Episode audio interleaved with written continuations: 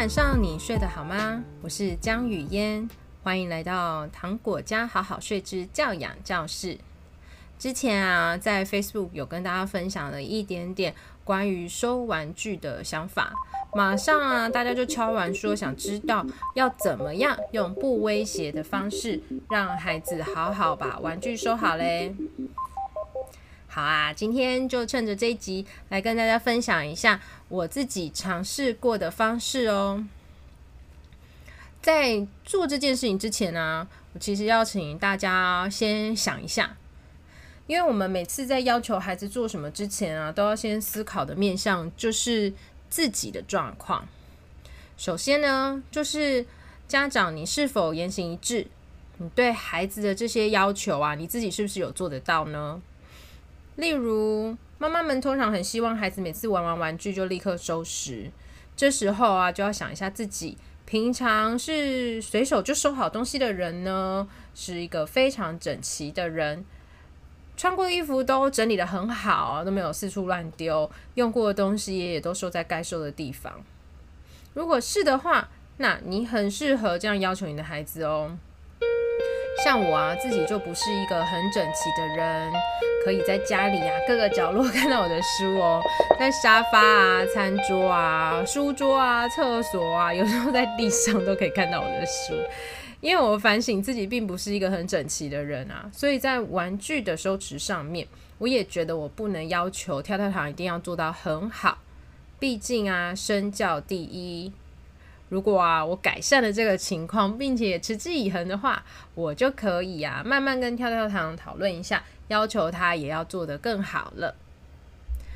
第二个呢，要想的就是。你对孩子这个要求是不是在孩子的能力范围内？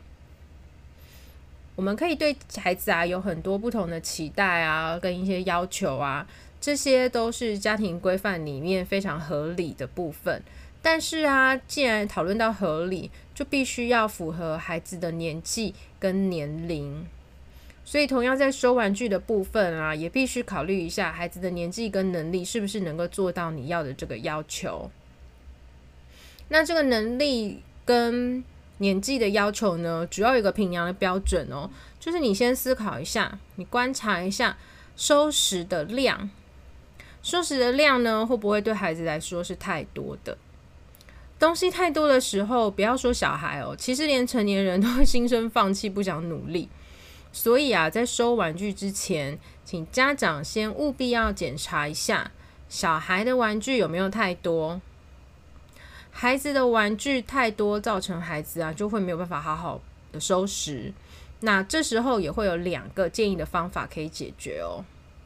第一个方式呢，你可以跟你的孩子先讨论一下，你们每天用轮流的方式。当然也可以是三天轮流一次，或是每周轮流一次。就在讨论跟实作上，你们找到一个你们两个都觉得不错的模式。那选好之后呢，其他玩具就先收起来。等到轮到这些玩具出场的时候呢，他们再轮替出现，就不会有一次所有的玩具通通出现，然后孩子没有办法好好一次收完的情况。第二招呢，就是呢，你跟孩子一起注意，每次只拿出一两项的玩具来玩。那我自己是没有很喜欢这个第二招，因为第二招就是必须要挑战孩子的冲动控制力。但是呢，孩子的冲动控制通常不是很好，那这并不是他们的错，这是他们的发展还没到这个完整的部分。那也就是，既然孩子的冲动控制并没有很好。就变家长要协助孩子一直去确认这个玩玩具的状况，我个人是觉得太累了，所以分享说有这一招，只是我这个废柴妈 其实不会使用这个的。如果是我的话，我应该会选择用第一个方式，就是玩具用日或周或几天来做轮替的方式，这样他在玩游戏的时候，我可以完全放心，不用很在意去插手或者去做一个规则的控制。那如果呢，你已经确定好上述两项要求孩子收玩具的前提，那呢，应该就会在一个合理的范围里面跟孩子有一个要求收玩具的互动。那我在要求跳跳糖收玩具的时候呢，有一个小配包，就是呢，我会给我们两个一个很充裕的收拾时间。因为小孩子啊，他并没有说什么事情一定要在多久时间内做完的时间观念，他们的时间啊，永远都是觉得很充足，什么事情都可以按照他们心中所希望的进行方式而进行。也因此呢，他们常常会花比你期待的更久的时间来做完你希望他做完的事情。同时啊，他们也很常会这样一边收一边玩。如果啊，你有一个时间的压力在那边，这个收玩具的情形就会让你自己出现很多的情绪反应，然后你也会觉得焦躁很多。那这些情绪呢，其实对孩子来说，并不是一个很正向的说，请他收玩具时候出现的情绪。我会建议啊，如果你时间很赶，建议家长不要在这个时间要求孩子一定要自己收好。这种时候反而是一起收，甚至就你先收，绝对比呀、你要求他收，然后你又时间很有压力，然后你们很多冲突来得更好。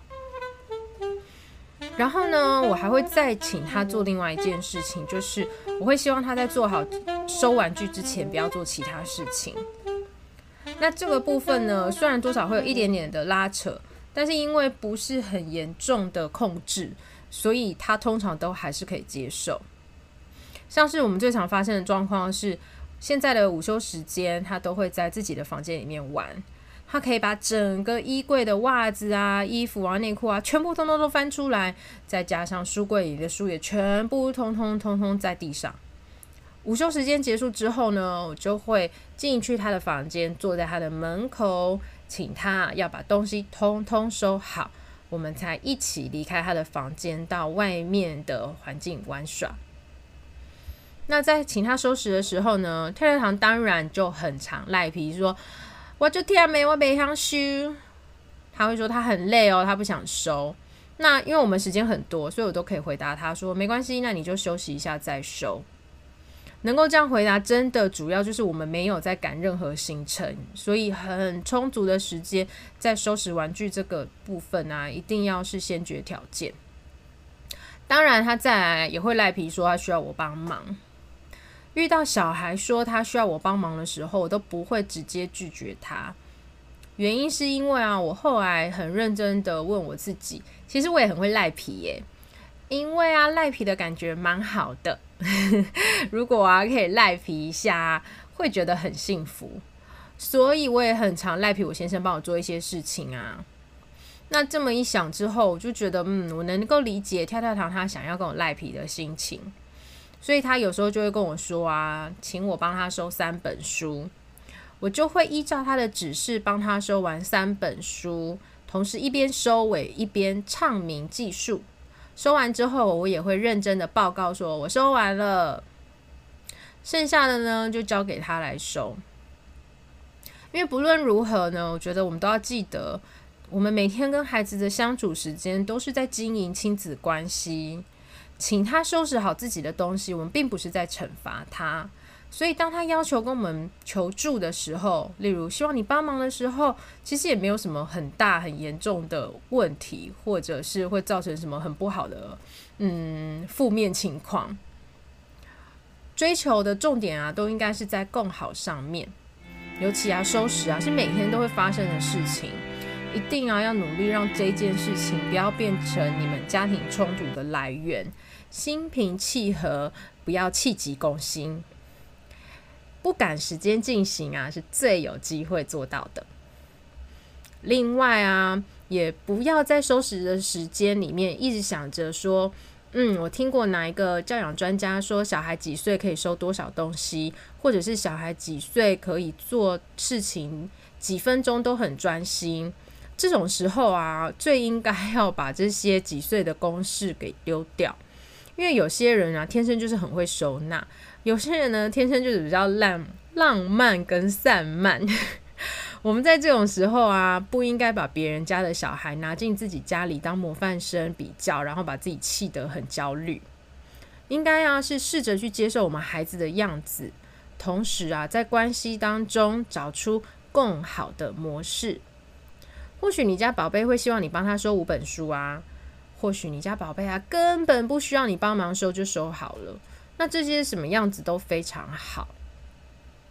我同时也不会做的另外一件事情是，我不会用计时器要求他一定要在几分钟之内收拾完毕。毕竟我其实真的没有办法这样要求我自己耶。像我最近很认真的需要念书，我有试着用不同的方式让我自己专心，其中包括就是用计时器。我发现啊，我自己都没有办法用计时器来要求我专心一致的做好一件事情，所以我更是不会想要用计时器去给我的孩子作为他做事情的一个衡量标准。那时间控制上呢，我觉得我也很愿意。作为孩子时间控制的那个主人，在 Right 的讨论上面呢，我们会认为说，父母呢可以勇敢的成为孩子讨厌的对象。也就是说呢，孩子不喜欢被人催着说时间到喽，时间到喽，时间到喽。但是因为我们就是家里的领导者，我们就是孩子的领导者。既然这样呢，我们就不要担心成为那个 被他讨厌、告诉他说时间到喽、时间到了的那个人。所以，我们家其实不太会用计时器来让小孩计算说，呃，这个时间到了，那个时间到了。我通常就是告诉他说，嗯，我觉得可以再玩五分钟，然后时间到了，我会去提醒他。还是由我成为那个告诉他的主角。我也听过蛮多专家分享说，在收拾的时候啊，可以创造成为一个玩游戏的方式进行，那孩子的参与度会比较高。那这个部分呢，我当然觉得其他家长可以试着尝试看看，如果这适合你们家也很好。不过这个部分呢，我自己尝试过，我在我家试的状况是蛮失败的。例如说，我跟跳跳糖说，我们比赛谁能拿最多积木放进这个桶子里面，但是跳跳糖会完全不买单哦，他就完全做他自己的事情，他甚至连试着放一两个他都没有兴趣。然后发现这个方式不太成功之后，我有思考了一下，我在想，可能比较像是我是 Right 家庭的关系吧。因为我从小就是一直很记得我要做的事情是不要用有意图的方式和孩子相处。那当我跟他说我们比赛谁能拿最多积木放进这个桶子里面，其实我并不是真的有心想跟他一起玩游戏，我其实是想要用这个意图去让他把玩具收好。所以我应该就是犯了 Right 的这一个条约，就是不要用有意图的方式和孩子相处。瑞相信啊，孩子是非常真诚跟聪明的。他看得懂你什么时候是真心想要跟他玩，什么时候你是假装想要一起玩，但其实你有别的目的。于是我想通了之后，我就不太再用这个方式了。反正我就是他的领导者，我就是光明正大的宣布他需要收玩具，这个效果反而比较好。而且呢，即便他赖皮啊，即便他耍赖啊，我也通通都能够接受，也不影响我们两个的亲子关系。结果呢，就在我相信他，在我正大光明的宣告他需要自己收玩具，不再帮他想收玩具的游戏之后啊，他自己反而变出了很多很有趣的收拾方式哦。像是他收衣服的方式啊，他就会站在他的床上，用投篮的方式把抽屉稍微打开，衣服直接在床上丢进他的柜子抽屉里面。他的袜子也要这样丢，他的衣服也是要这样丢。那他创造出这个很有趣的方式，他也会很开心的邀请我看他这样子收，而我就成为那个收拾当中的观众而已。我反而觉得这样子的互动方式对我来说更轻松。最后一个部分呢，就是当我们给孩子一些要求的时候，我们同时可以让孩子知道这些要求，如果他没有完成，是会有一些结果的。例如像是跳跳糖，如果他不收书的话，书由我收，我就会把它收走。那接下来他的房间就不会有这些书可以让他随时自己去看。原因是因为这些书收拾造成他的负担。那这个收拾的部分，同时也造成我的负担。最简单的方式就是，我们把这些书收走。那他知道这个会是一个确切的结果，他可以自己考虑，他想不想要这些书继续在他可以拿到的空间里面。这就是孩子可以自己去面对的结果。当然，这些结果呢，有可能会需要一次或两次确切的执行，孩子才会知道。这个地方还有一个很重要的观念，就是界限跟惩罚是不一样的。界限就是自然会发生的事情。例如，你帮你的孩子收玩具，你就会觉得很累，你的时间也会被剥夺掉。所以可能晚上本来你们有的亲子共读时光，就会因为你帮他收玩具而被压缩。可能原本可以讲三本故事，就变成今天只能讲一本，甚至没有，只唱个歌就去睡觉了。这些都不是在惩罚孩子，惩罚孩子是你心中想着我要给你好看，所以我要教训你。而这种呢，我觉得就一定是落在惩罚的项目里面。我们不应该用结果论来决定是否是惩罚。我觉得比较应该像是你是否有一个。更好的心跟你的出发点是否是一个公平公正，为了全家一起更好的方向而做的决定？我知道啊，收玩具啊，真的是很多家庭里面觉得很痛苦的部分。我自己也烦恼过一阵子之后呢，我先想通了两件事情。第一个就是呢，我的孩子年纪还不到可以自己收玩具的时候。第二个是我的孩子年纪还不到可以自己收玩具收得很好的时候。第三个就是我们的关系比收玩具还要更重要。第四个就是我在收玩具的这件事情上面，我不需要假装很多意图，我就清楚明确的让他知道我对他的希望以及期待。当然，这个是我们家的方式，每个家庭都有自己的样貌跟自己的方法。我的方法提供给你们参考，希望不要造成你们家更多的压力，反而可以让你们想想，也许你们还可以创造出什么新的、不一样的好方法。最后，无论你们的家庭是否需要宝宝睡眠顾问的协助，都祝福你们今晚宝宝好困，一家困好。如果你喜欢今天的节目，请在 Apple Podcast 给语言五颗星，也欢迎留言和语言聊天哦。千万不要忘记追踪糖果家好好睡的粉丝专业 IG 和 Podcast 哦。